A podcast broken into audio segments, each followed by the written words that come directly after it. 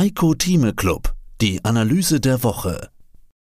Den vollständigen Beitrag hören Sie als Clubmitglied heiko-thieme.club. Heiko Thieme, globaler Anlagestratege. Ich habe noch eine Hörerfrage. Gaspreis, klar, er steigt. Was halten Sie, Herr Thieme, von der Gazprom-Aktie? Die Gazprom-Aktie habe ich gerade in meiner Marktprognose neulich empfohlen, weil die einfach interessant ist. Das ist natürlich das Russland-Risiko, wenn man so will. Russland muss man separat betrachten, aber um es einmal pauschal zu sagen, all die Länder, die politisch gesehen große Fragezeichen äh, haben, nicht dabei, und dazu gehört natürlich auch Russland äh, mit Putin, nicht wahr, der als Alleinherrscher sehr schwer in den Griff zu bekommen ist, aber wir werden mit Russland weiter auch handeln müssen, weil Russland nicht zu übersehen ist. Es ist ein Riesenland, nicht wahr, von der Landmenge her gesehen, das größte Land der Welt. Dann kommt dann Kanadier und so weiter und dann China und USA, aber wie dem auch sei, ich würde es positiv betrachten. Die Gazprom ist bei mir hier auf meiner Liste stehen und ich habe sie auch gerade wieder vor wenigen Tagen empfohlen. Ich würde sagen, sie kann man, wenn wir nachher noch mal eine Zusammenfassung auch bringen, mit auf die Kaufliste setzen, die Gazprom.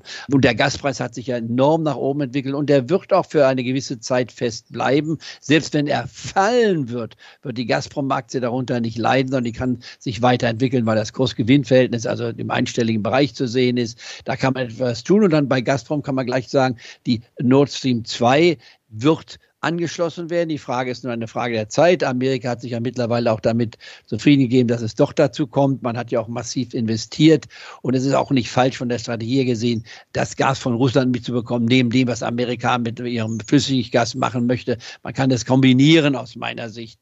Und jetzt gerade die letzte Nachricht, während wir hier sprechen, kommt gerade rüber, nicht wahr, dass nochmal gesagt wird, Gazprom und Russland wird weitere Gaslieferungen machen, auch wenn es noch nicht zu einem unmittelbaren Anschluss kommt, nicht wahr, man wird nicht warten, bis bis Gazprom 2 angeschlossen ist. Also da zeigt sich Putin großzügig in Anführungsstrichen. Warum?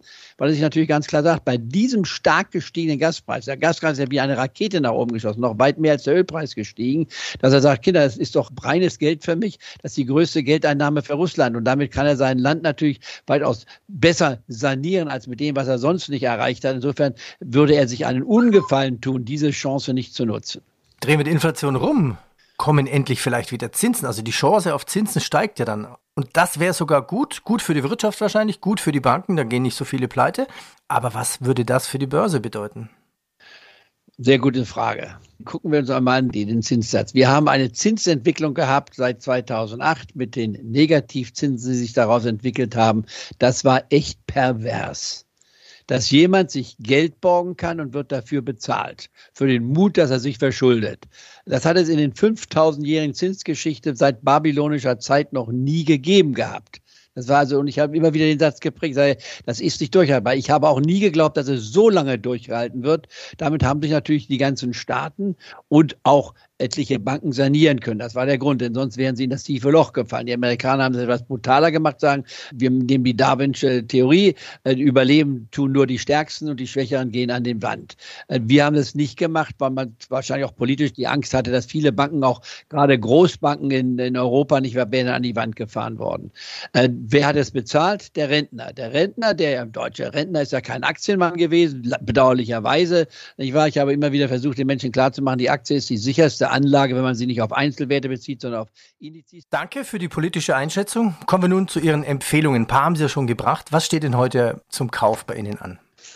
Also fangen wir an mit dem DAX-Index einmal. Hier ist die VW und war ja bei mir auf der Empfehlung, ist es auch noch, aber man kann die Kombination zwischen Porsche und VW nehmen mit dem neuen DAX-Titel der Porsche Holding. Die hat also bis zu 30 Prozent oder knapp 30 Prozent Anteile an VW selbst. Man kauft ja also VW und Porsche. Ich sage immer eine VW mit dem deutschen Ferrari, sprich Porsche genannt.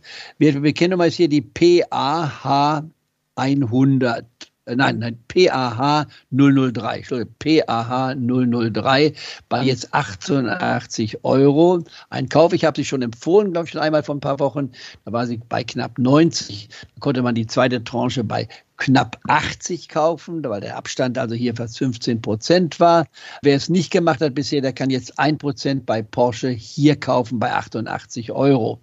Die nächste Tranche wäre dann 15 Mehr dazu gibt's im Heiko Thieme Club. heiko-thieme.club